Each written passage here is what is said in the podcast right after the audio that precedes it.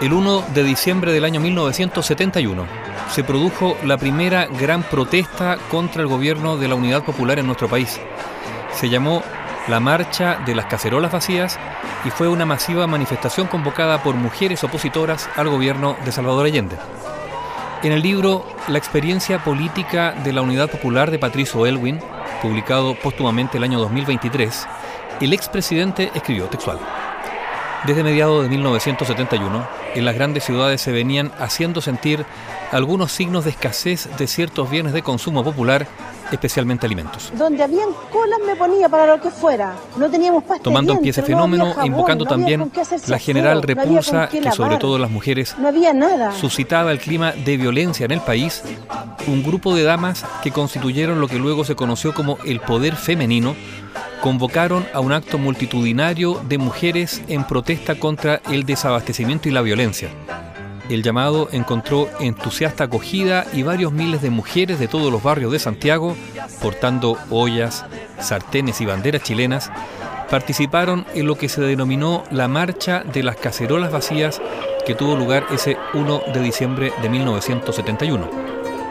La Intendencia de Santiago autorizó la realización de esa marcha que se iba a congregar en Plaza Baquedano para luego seguir por el Parque Forestal y Santa Lucía hacia Alameda y de allí se proponían continuar hasta la Plaza Bulnes para disolverse al costado sur del Palacio de Gobierno.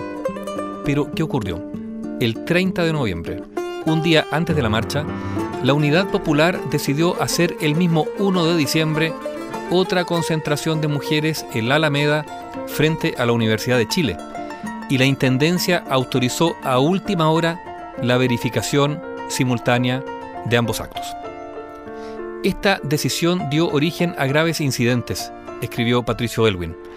Al llegar la marcha opositora de las ollas vacías a la Alameda Bernardo Higgins, se le impidió continuar hacia el centro. Fuerzas de carabineros situadas a la altura de calle McKeever bloquearon la pasada para evitar, según dijo el prefecto de Santiago, el general César Mendoza, que entraran en contacto grupos antagónicos. Ante ese hecho, el desfile que venía por Santa Lucía se encontró bloqueado a la altura de la plazuela Vicuña Maquena. En ese momento, sigue escribiendo Patricio Elwin, los manifestantes empezaron a recibir andanadas de piedras, papas con afiladas hojas de afeitar, bombas lacrimógenas que les lanzaban efectivos del UP desde el Cerro Santa Lucía. Muchos tipos de los cordones industriales se pusieron en las gradas del Santa Lucía y nos tiraban papas con gilet. Grupos de hombres jóvenes que habían concurrido para proteger a las mujeres de la democracia cristiana, el Partido Nacional y también de Patria Libertad defendieron y además contraatacaron. La agresión ocasionó numerosas víctimas, pero los incidentes no concluyeron allí, se prolongaron hasta la madrugada del día siguiente. Esa misma noche, el gobierno decretó estado de emergencia.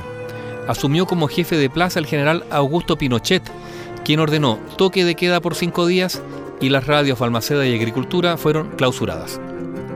La oposición al gobierno de la Unidad Popular acusó al Ejecutivo de falta de garantías para realizar manifestaciones de protesta pública. Esa marcha y lo ocurrido posteriormente colmaron la capacidad de paciencia de la democracia cristiana, escribió Patricio Elwin.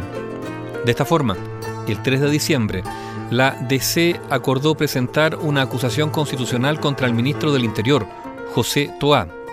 Esa acusación fue aprobada por la Cámara de Diputados a comienzos de enero de 1972, por lo que el ministro quedaba suspendido de sus funciones. Pero Salvador Allende, en un acto que la democracia cristiana calificó de violación flagrante, nombró al mismo Toá ministro de Defensa, trasladando a Alejandro Ríos Valdivia que ocupaba esa cartera a la de Interior.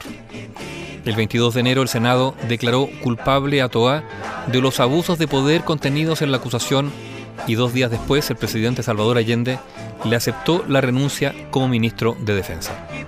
Coletazos de la primera manifestación masiva contra el gobierno de la Unidad Popular, conocida como la Marcha de las Cacerolas Vacías, ese 1 de diciembre del año 1971.